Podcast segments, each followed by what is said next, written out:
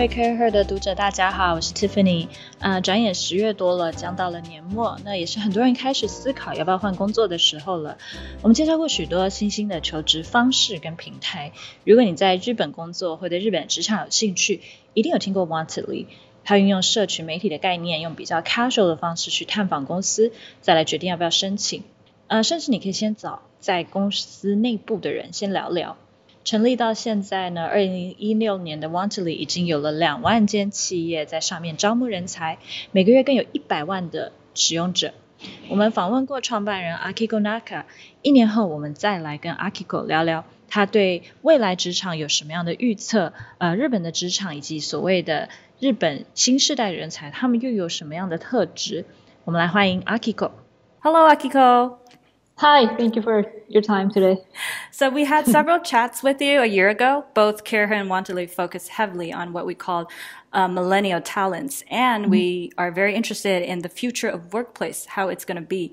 Um, so today we want to talk more about what's going on in the workplace in Japan, specifically startups where most of your clients are, internet mm-hmm. companies, and also some interesting features that Wantedly is working on now. Um, so do you want to say hi to our readers first? Hi everyone, I'm Kiko from Tokyo. I'm really excited to be here. so very, very Genki today. Um, so let us know what is the startup ecosystem like in Japan now? Because um, we've seen there's a lot of um, millennial talents, and maybe there's a new career path that's very different from before. Because mostly it's the same in Taiwan too. Before the last generation, they aim for going to Fortune 500 corporations mm. instead of mm. startup mm. or internet companies. Do you see a change in Japan's society of their career preferences? And what do you think it's heading to for the next three years? Right. So definitely, uh, the the mindset of young people who are educated in really good schools are changing. So maybe like 10 years ago, going to internet industry, I mean, getting a job at the company that the internet industry was kind of shady mm-hmm. and you didn't, you weren't that really proud of it to your, you know, you didn't, you couldn't really tell that to your parents or peers because yeah, like the internet industry was still growing, maybe like 10 years ago, but now uh, more and more success stories are out and people know that internet company pays well wage and like people young people have more freedom and have on, more ownership mm-hmm. um, i think it's becoming more and more popular place to work for mm-hmm. so what, what is the internet company um, like in, in tokyo right now because we also know there's something slightly different that there's a lot of mega ventures yeah, yeah, exactly. Mm-hmm. So there were like uh, three major um, startup trend. I mean, like a huge uh, wave of wave of startup trend in the past there are like three times in the mm-hmm. past. Mm-hmm. So the first one happened like back in late 90s where when companies like Rakuten and CyberAgent went public. Mm-hmm. And another wave came uh, maybe sometime during 2010, around, yeah. And that's when companies like DeNA mm-hmm. or Gree, those companies went public. Mm-hmm. And so it's the first wave of companies like DeNA, I mean, CyberAgent, Rakuten, they're like huge, huge, me- like mega ventures now. And some of the companies are like have like even larger profitability revenue than com- compared to like traditional Japanese companies, mm-hmm. and those are not really considered as ventures anymore. Mm-hmm. And the second wave, like the companies, the DeNA and Gree, those companies are now probably around like five, six billion US dollar worth of valuations, mm-hmm. and those are considered as like a mega ventures where they have like a really good balance of risk and return. So mm-hmm. people can young new grads from out of college can have a really good high salary, and then they can have ownership at the same time. Mm-hmm. So you can enjoy like both, you know, uh, both um, uh, upside of being in a high startup and also at the large large corporation. Mm-hmm. So it's like maybe working for maybe Google or Facebook. Okay, so basically, yeah. if you're looking for um, a company that is very structured and more secure, but also have the fun, creative culture. The second wave, these companies are still something like that. Yeah, yeah, exactly, exactly. And the third wave, like which we are in now, uh, the companies were which were founded maybe like three, four years ago mm-hmm. are now becoming around the size of maybe like 100, mm-hmm. 200, 300 people, mm-hmm. and some of them are going public and us, like our generation of startups are still not that large and not that stable yet, but uh, obviously have more um, upside and more, you know, challenge. Mm-hmm. Could be really challenging. Mm-hmm. And uh, we are also attracting lots of young people and very talented, highly educated people are are applying for our you know new grads job applications. So mm-hmm. it's we're that's it's really good time I think. Mm-hmm. Can you Much, give give yeah. us some examples of the third way companies? Like there's Wantedly, and what are some other Japanese startups? I say the prominent prominent ones. I would say Mercari. Mm-hmm and freee uh, money for. Um, and you can find them all on Wantedly. Yeah, exactly. you can find them all on Wantedly. Doing yeah. your job for you. Okay, so um, also because we focus a lot on cross-border career opportunities and paths, yeah. and we pride yeah. ourselves as millennial talents in, ta- in Asia, the voice of them. So can you tell us some traits of, or just personalities of millennial talents in Japan? what do they value most? What do they look for when they're looking for jobs? Okay, so there was like a really interesting survey carried out in the past, and it shows Japanese people care about relationship at work mm-hmm. more, more than other young people in other countries. And um, that relationship really matters more than salary. So mm-hmm. people tend to switch jobs because they don't really get on get along with their know, colleagues or boss. Mm-hmm. So yeah, that's I think uniqueness of Japanese people. Okay.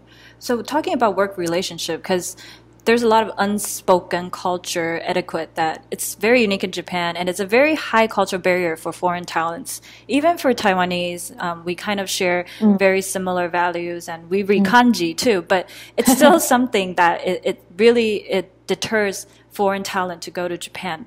Is that right. something that's changing in the startup in Japan because it's so much newer and so much creative? I think um, the biggest barrier for foreign people to work in Japan is English because mm-hmm. a lot of Japanese people don't simply speak Japanese, speak English, mm-hmm. and you can just you know live your whole life without you know being able to speak English. So, mm-hmm. and that's changing. Like lots of younger generation have experience studying abroad mm-hmm. and have more um, interest in studying English and have more experience or chance of you know speaking mm-hmm. English. Mm-hmm. So I think obviously a lot, lot more more and more younger people are comfortable speaking English at their workplaces, and that you know that environment is much more um, easier for mm-hmm. Yeah, yeah, and also another thing is so back in 1980s or 1970s when Japan, Japanese economy was really booming and I think my parents or maybe grandparents generations were like working so hard mm-hmm.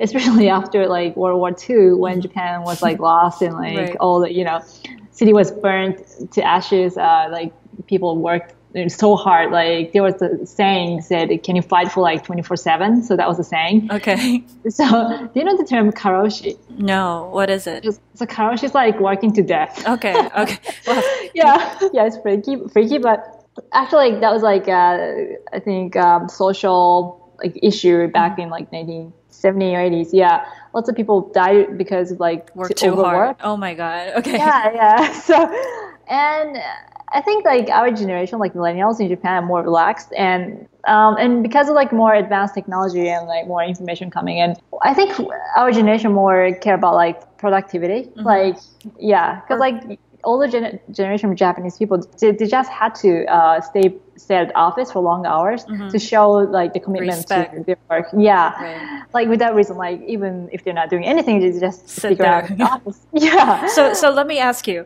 Can your team um, leave work earlier than you? Yeah, yeah, definitely, definitely. Okay. and like that's another reason. Like I, I'm pretty pretty much uh, staying in my room mm-hmm. for like all day, and mm-hmm. that's I want to make sure like people don't really you know don't have to care about what I what I'm thinking. Like mm-hmm, you know mm-hmm. if they if they don't see me, like mm-hmm. they probably feel more comfortable living mm-hmm. if they're done with mm-hmm. their job. So mm-hmm. we look for more results rather than process. I mean we we care about process, but I think end of the day, what really matters like what you deliver as a result. Yeah.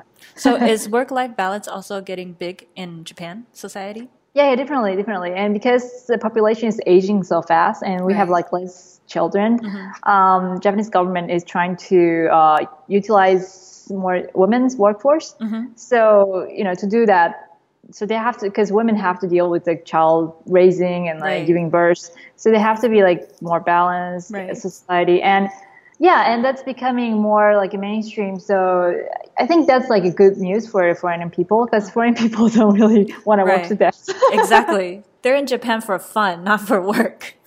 Yeah exactly, exactly okay. so can you give us an average working hour within the internet startup industry in japan but you know, having said that, still like small startups, people work really hard. I mean, I mean that's probably uh, goes the same with uh, with the startups in other countries, yes. like including the U.S. Right. So if you're like really small startups, like if you're like I don't know, Series A, B, mm-hmm. you like work shit out of yourself, like even on the weekends, right, maybe like right. from nine to like I don't know 12 mm-hmm. But but then it comes with another more important thing, which is the purpose, the reason why you're working the purpose mm-hmm. and the impact they're making too. Mm-mm-mm. Yeah, I agree. Agree.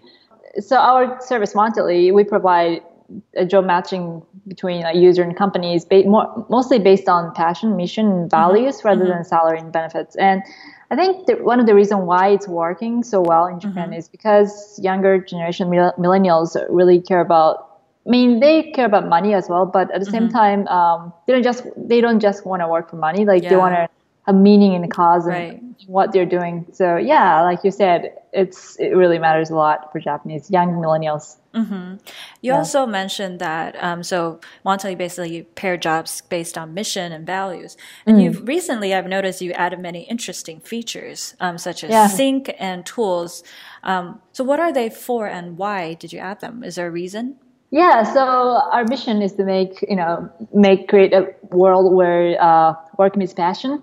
To do so, we have to we are aiming after like large number of number of users, which are around like ten more than ten million users, and currently our monthly active users one million. Mm-hmm. So we we are hoping we can provide more functions and values that where people can use daily rather than just once in a while because right now Wantedly's core user experience is more like a job matching and mm-hmm. if you find a really uh, dream job you just stick around so you stop using Monthly so mm-hmm. you know we want to provide more you more features new features where people can come back and use utilize more uh-huh. and going back to your question so uh, one of the features we launched this year sync which mm-hmm. is like a chat application it's like slack mm-hmm. Mm-hmm. and i think one of the biggest shifts that we are facing now is that people are more easily uh, changing changing the organization they belong to mm-hmm. like they're switching company changing companies or yes. workplaces so and it's becoming more people more mobilized easier to change countries where you live in as well so i think it's really important to uh, utilize your network because right. you know you're not belonging to any certain place organization for like a long time mm-hmm. so yeah, more network you have, more network you can utilize, uh, more you can better you can like more productive you can become, and you can create some value, like more even bigger value. So especially because I I've heard that Facebook and LinkedIn is not huge in Japan. so basically, you guys are dominating this part of the new millennial workforce. Their connections and networks. Exactly. yeah. Yeah. Hopefully. yeah. Yeah. So yeah, we are providing this feature where people can get connected. Yeah, so like you said, no one's using. I mean, LinkedIn is for like uh, business purposes, mm-hmm. but since LinkedIn is not big in Japan, and I mean, Facebook is here, but Facebook is essentially for nurturing your friendship mm-hmm. and not really for business. So that's where we come in to connect people, and yeah, that way people can utilize a network to eventually build great stuff that mm-hmm. really changes the world. Yeah. Yeah, so you guys are positioning a very sweet spot. It's more casual than LinkedIn, but it's more serious than Facebook. Yeah, exactly, mm-hmm. exactly. So probably we can I know, describe our service like uh, LinkedIn for millennials. mm-hmm. Exactly. Yeah. So last question is for fellow uh, entrepreneurs. Uh, Wantedly has grown from a very small startup to a platform of, like you said, there's a million users per month. But there's always yeah. a balance between scaling and you wanted to continuously refine your product and mm. focusing on your product. So what is your advice to that? I think it goes for all the products, but um, if there are like more and more programmers and designers involved in the product, it's easy to add more and more features mm-hmm. and the more features you you add more complicated the product will become right and be, without realizing so like if you don't if you keep adding and adding adding at the end of the day like user will be like start being confused mm-hmm. and because when you have so many options, you it really you know it bothers. You have to think so much to you know think about like how to use, which right. one to use from, right. stuff like that. So um, our engineering team, we have this uh, policy we are following that we have to try to keep things simple. So we have this phrase saying simple is not easy mm-hmm. that everyone remembers. Mm-hmm. And by following that, we try to keep like things as simple as possible. So for example, so our PC website version, so there's so many functions rolling out, and you know each different team are pursuing their different KPIs, which are like MAU or or, or uh, page views. Mm-hmm. So everyone wants to put links on header mm-hmm. or for, mm-hmm. yeah, or wherever they want to you know have um, visibility on to users. But if we, you know, allows that, like there'll be so many links, and yeah, and at the end of the day, user will be like so confused. Yeah, like, exactly. Too like, many options. I don't know where yeah, to click. Yeah, exactly. So you have like ten links on header, you probably can't really tell which one to click. So. Right. We have like this intense discussion like every once in a while, like maybe every quarter to like delete or eliminate number of links and we try to keep it like as, as minimum as possible although it's really hard because there's so many like uh, i don't know so many stakeholders in a company and everyone wants to have like ex- exposure to right. you know top page so right. but then again you really have to work really hard mm-hmm. to maintain the really simpleness of the mm-hmm. website or apps mm-hmm which is really hard. Right. But I think it really matters. Yeah. Okay. Simplicity definitely matters. So thank you, Akiko, so much for um, updating us what's going on in Japan and also sharing with us that how uh, millennials are behaving and also sharing with us um, for people that are interested in going to internet companies or startups in Japan, what type of companies they'll look for. Um, so we hope we can talk to you soon for another topic. Thank you. Yeah, thank you for having me. Bye.